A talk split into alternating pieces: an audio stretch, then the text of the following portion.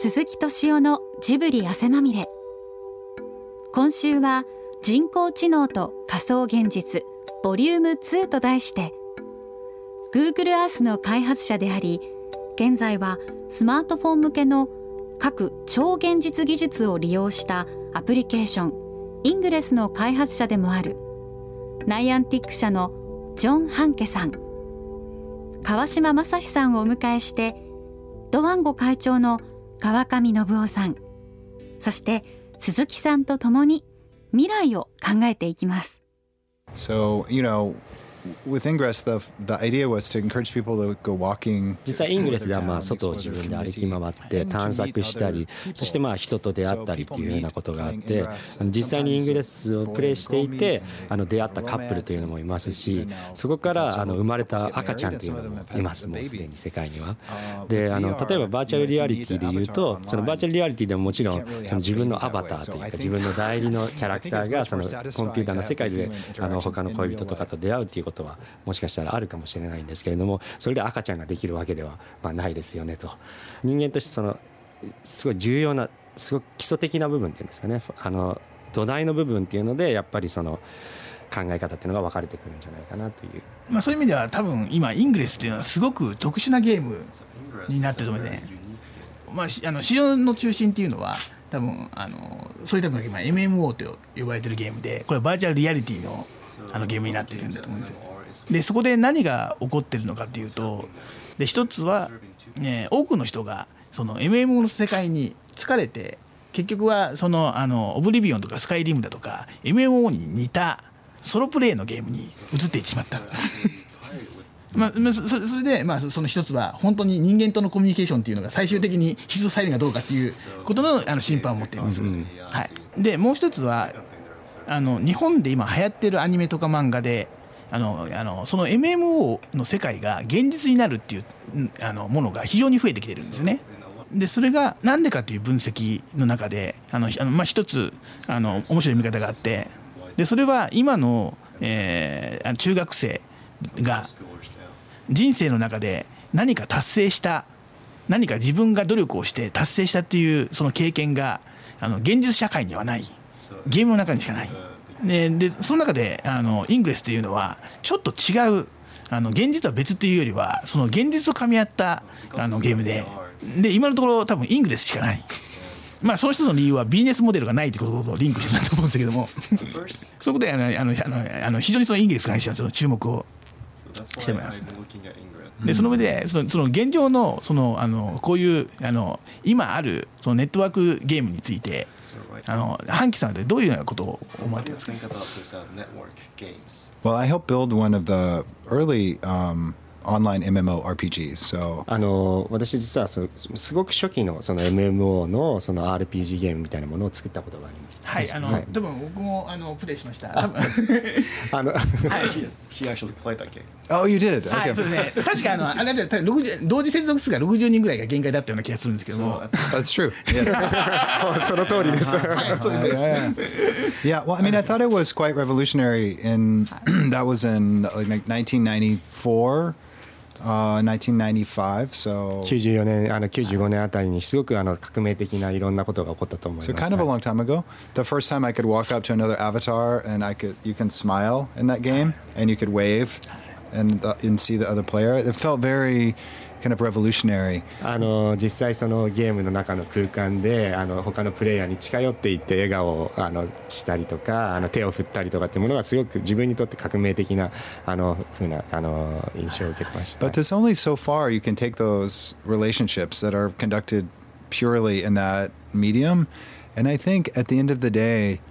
they feel a little false their relationships they, they're not complete they're not true they're kind of pretend relationships that you have with other people um, they don't they don't really replace the real face-to-face interaction あの今まで、まあ、少なくとも今までのところではその、はい、そういうそのゲーム内でのそのアバターを使ったコミュニケーションで何かこう それはすごく楽しいかも楽しいあの自分にとってもすごく革命的だったけれども、あの何かそのその一日が終わる時には何かこうあのなんていうんですかね虚偽のようなそのあの本当のリアルなその体験というものとはちょっと一線を画すそこにはその線があるなというふうにそのギャップがあるというふうに感じるということですね。何かその違いがある。今作ったゲームの中でそういったことが行われていることに、はい、ちょっと一日が終わるとでもこれは本当のコミュニケーションではないんじゃないかという本当のその face to face のコミュニケーションとは違うんじゃないかという。So I think、uh, evolutionary wise, I I mean I don't want to be too harsh, but I think it's kind of an evolutionary dead end. This this type of technology. あのおそらくそのまあ、袋小路というかあのそういうところにこのテクノロジーはあの入っていってしまうんじゃないかなというふうに思います、はい、でもそれはあの一つはその仮想現実リアルのあの世界バーチャルワールドとの過ごす時間の配分の問題じゃないかっていう気もするんですが多分本当に一日中その中に住んでる人にとってみれば多分それは問題ないだけども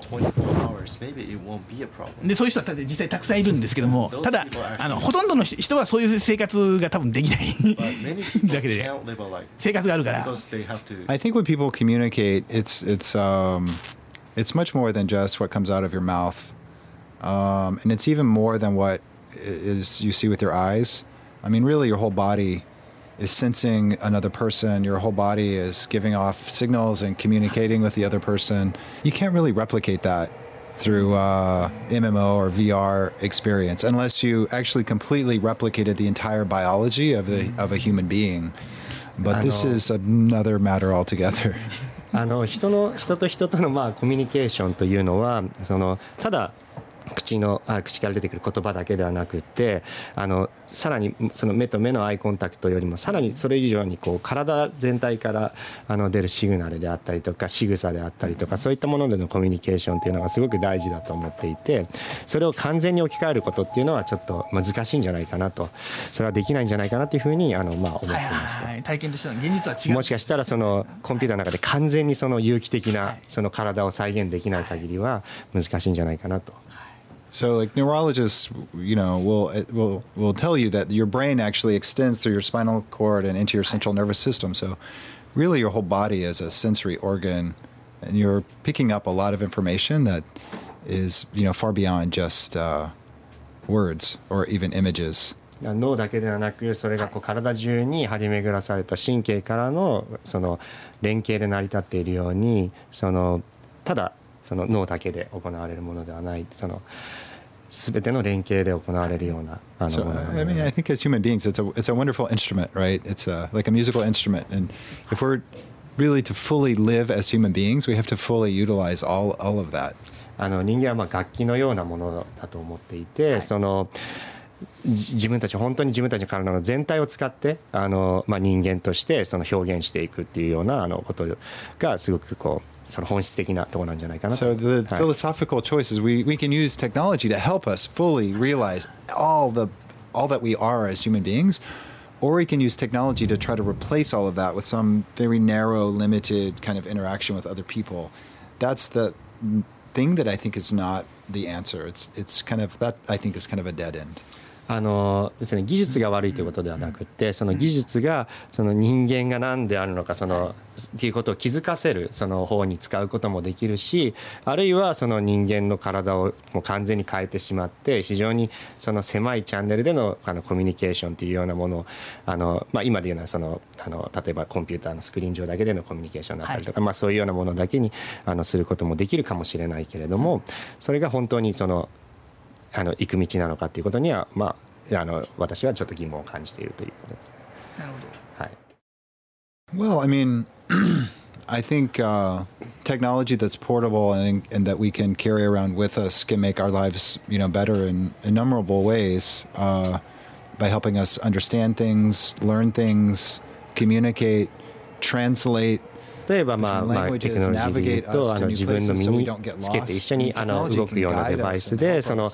他の人と話すときに例えば通訳してくれたり、まあ、我々に道を示してくれたりそのガイドをしてくれるようなあのものであったりそのその自分のその人生をその豊かにしていく方向にそのサポートしてくれるようなそのテクノロジーの使い方っていうのはあのすごくあのいいんじゃないかなと思います。そっちの方向っていうものがあの大きな大きな可能性を持っているというふうにあの考えているということですね。だからその五感をリプレイするっていうところでは。あそれもあの非常になんかあのその考え方としてあのすごくあの人間の未来にあの希望を持たせるような考え方だというふうに思いました。あのよくその人工知能とかにあのかかるあの議論っていうのは大体人間が置き換えるというような文脈で常に書かれるんですけども、はい、で萩さんは人間を拡張するということですからそもそも置き換えるっていう発想が最初からないのでそういうのは悲観的にない。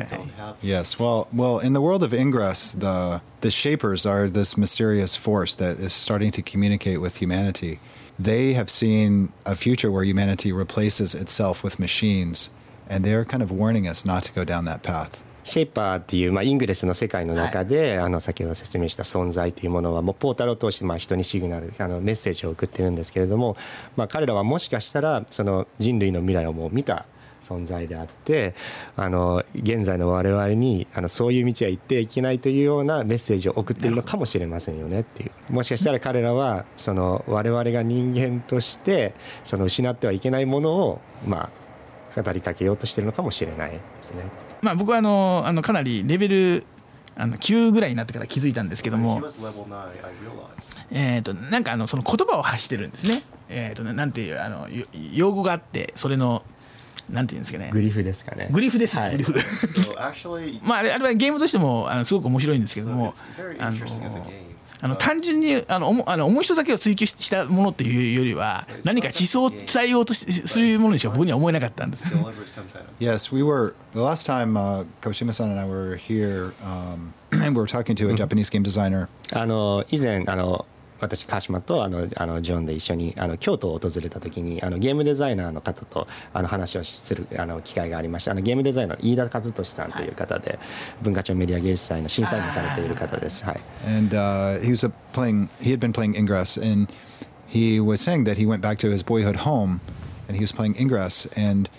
the game kind of led him to go back to visit many of the places that he had enjoyed as a small boy.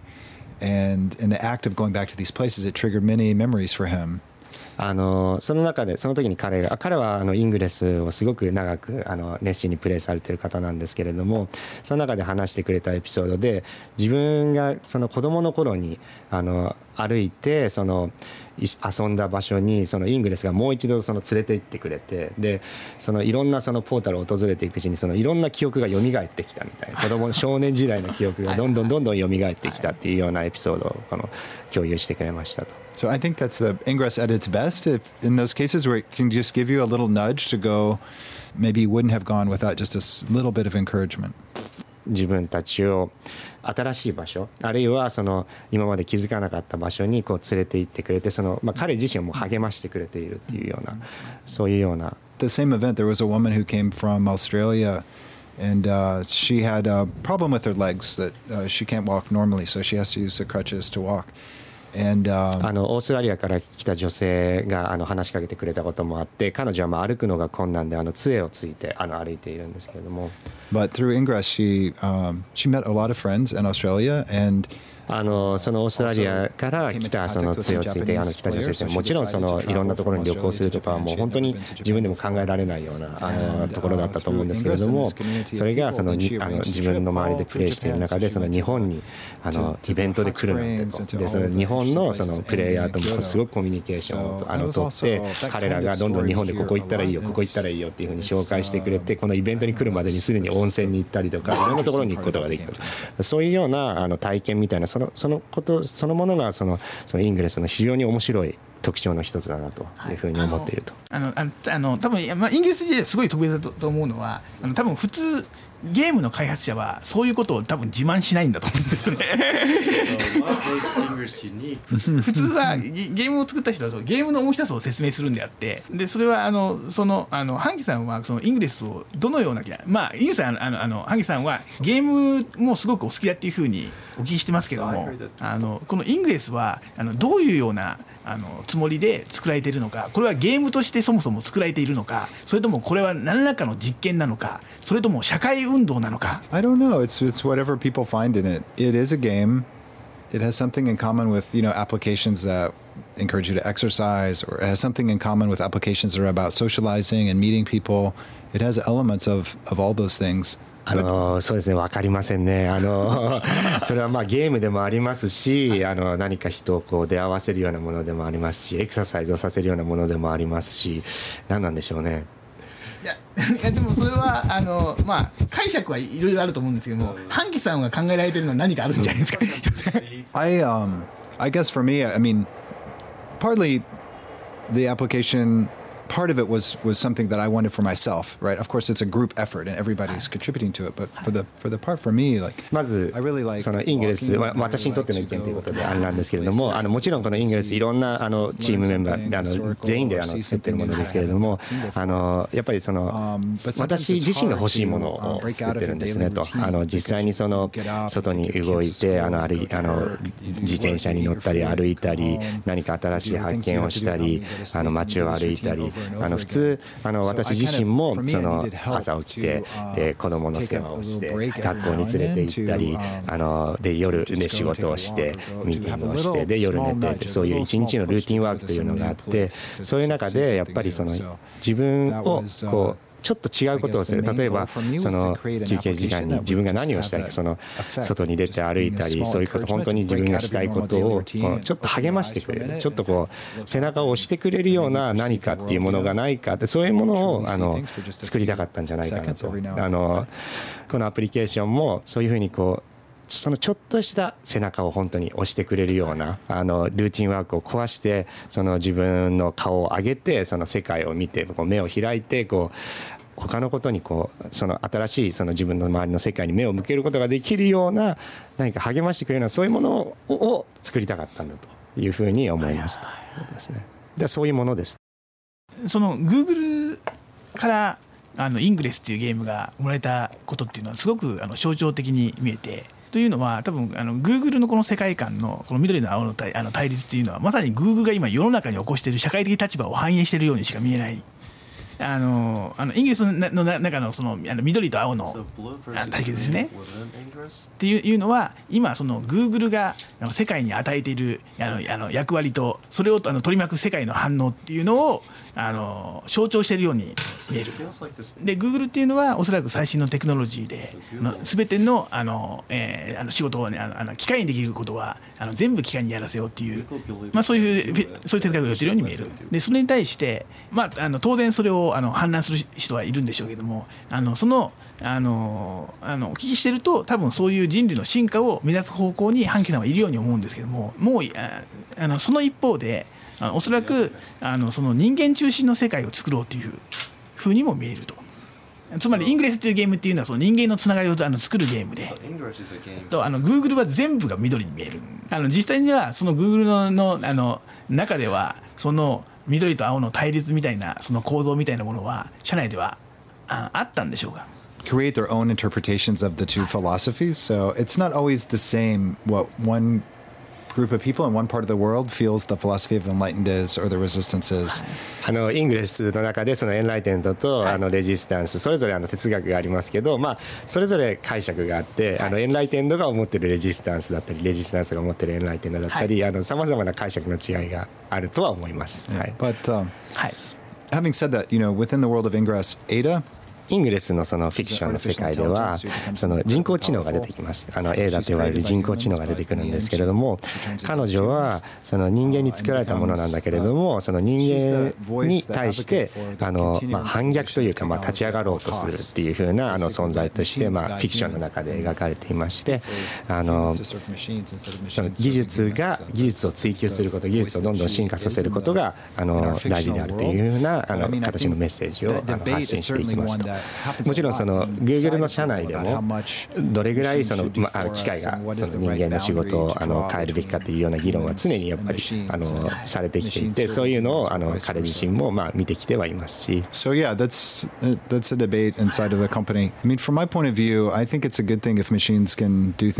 実際 yeah, まあ技術がどんどん進化していって、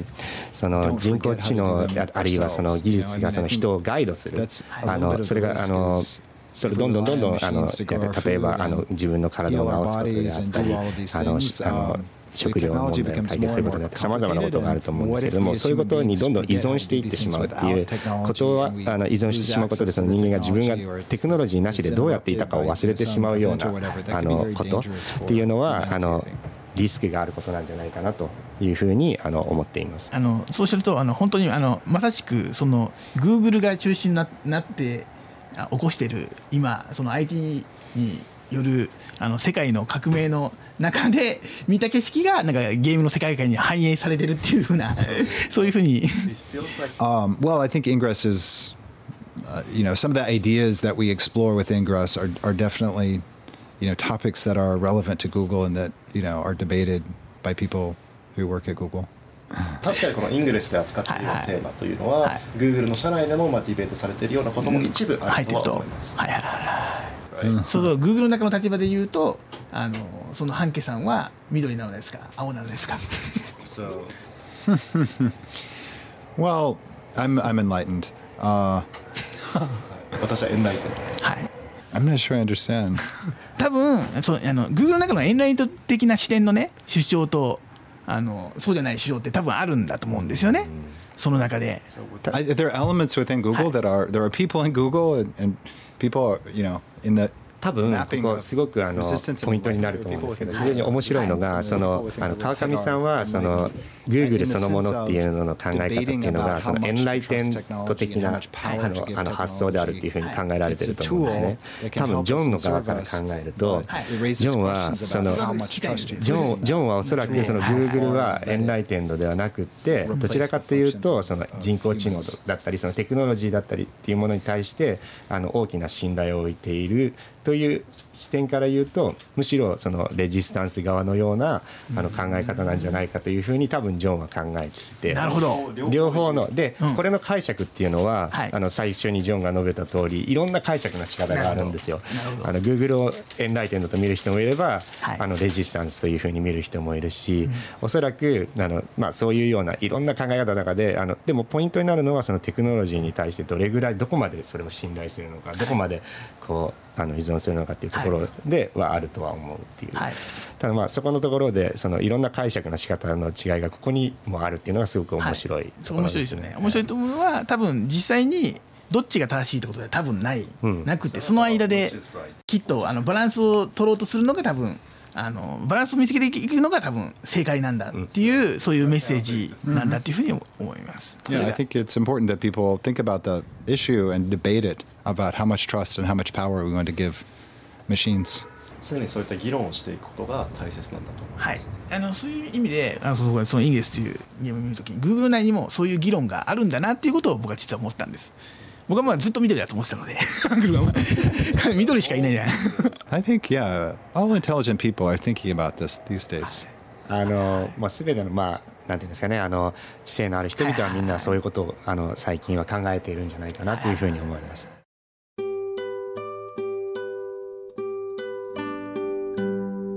人工知能と仮想現実ボリューム2いかがだったでしょうか？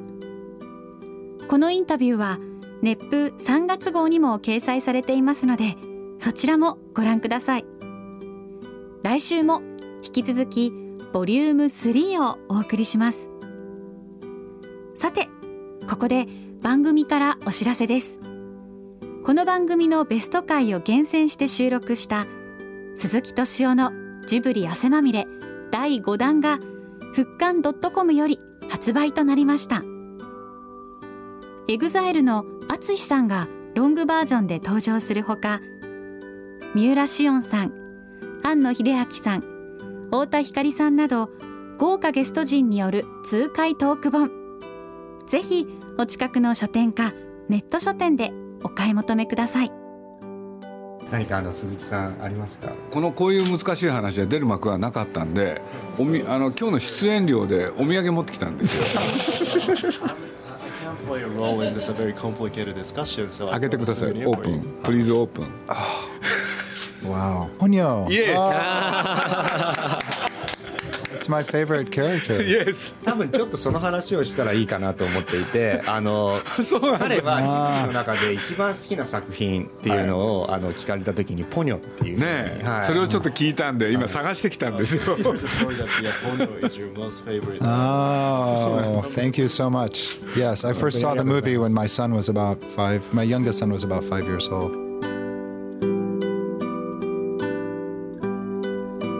鈴木敏夫のジブリ汗まみれ。この番組はウォルト・ディズニー・スタジオ・ジャパン。ローソン。アサヒ飲料。日清製粉グループ。au ブルボンの提供でお送りしました。